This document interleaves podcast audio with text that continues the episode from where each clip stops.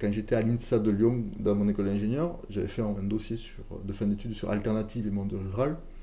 Et j'avais dit, en fait, euh, euh, chez nous, en fait, quand on veut voir un concert, bah, il faut l'organiser. Ça va faire rire tout le monde. Alors que moi, ça me semble une évidence.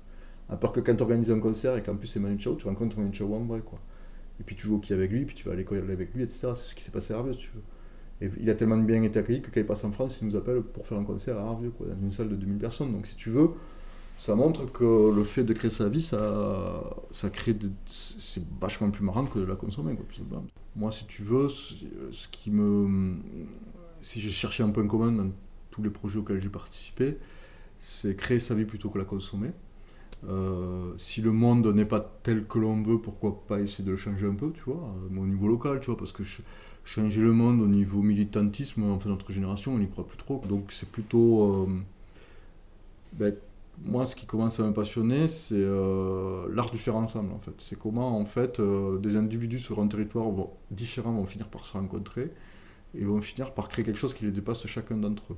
C'est pour ça que j'appelle ça la mayonnaise. La mayonnaise, c'est des ingrédients que tu mélanges et puis le résultat, ça dépasse chacun des ingrédients. Mais si tu enlèves un ingrédient, ça marche plus. C'est ça qui est beau, hein, c'est que quand tu as fini un projet, tu peux en être fier, tu peux avoir l'orgueil, mais tu sais, avec du recul, que tu t'as levé toi de ce projet, ça aurait peut-être marché, mais tu t'as levé un autre ingénieur, ça ne marchait pas non plus. cette satisfaction à la fois orgueilleuse, cet, orgueil partagé, si tu veux, qui est sympa dans les projets.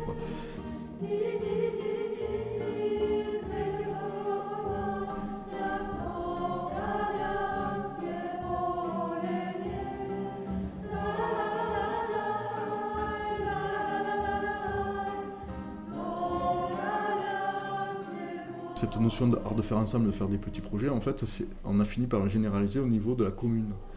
Euh, en fait, euh, sans faire esprit, on a dit euh, on va faire une stratégie pour notre commune très rapidement, notre nouvelle équipe du conseil municipal en 2015. on, a pris quelqu'un qui nous a aidé à voir où allait le village, une consultante en fait, qui est du coin d'ailleurs. Et Arveux 2020, c'était comment faire un village participatif. Et ça, ça a abouti à la création de sept conseils villageois. On a fait le co-design de la salle, de la future salle de spectacle. On a fait le co-design du futur espace de coworking. Il y, a un groupe qui s'appelle Transition qui, a lancé un projet de chaufferie bois, c'est-à-dire comment utiliser le, déchet bois des agriculteurs pour chauffer tout le cœur de village.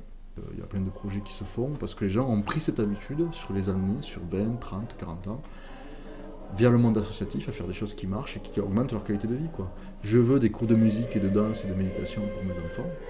J'ai des cours de musique, de danse et de méditation pour mes enfants. Ah oui dans un village de 800 habitants paumé, quoi. tu vois, c'est quand même un truc, c'est un truc crevé, quoi. Mais les gens, ils se sont bougés, c'est tout, quoi. On discutait entre eux, ils, ils ont géré une association, C'est simplement de créer notre truc, quoi, tu vois. Et que ce soit rigolo. Alors l'idée, c'est de, de, de, dire justement, euh, ben, pour l'an prochain, il y a des choses que cette année, on n'a pas pu faire. Euh, qu'est-ce qu'on pourrait faire qu'on n'a pas fait cette année? Donc, donnez-nous des idées que nous, on n'a pas eues. Des idées de génie, mais simples et faciles à réaliser pour nous, avec les moyens qu'on a ici. Bah, des escargots. Alors, Aloïs. Du catch Du catch. Ouais. Wow, C'est très simple à faire. Euh, bon, je le marque, mais c'est pas sûr qu'on en fasse, hein, parce qu'il faut trouver quelqu'un qui maîtrise euh, la discipline quand même. Moi, mon rêve, ça a toujours été, en fait, je dis souvent, mon rêve depuis très longtemps, c'est habiter dans le trou du cul du monde et y voir le monde entier passer. C'est-à-dire que j'ai besoin de diversité, j'ai besoin que ça change. Euh, mais avec un certain calme. Et voilà, c'est pour moi un projet rural ouvert en fait, qui, attire des gens, des gens qui arrivent, des gens qui partent. C'est, euh, pour moi, voilà, c'était, ça a toujours été un peu mon rêve. Quoi.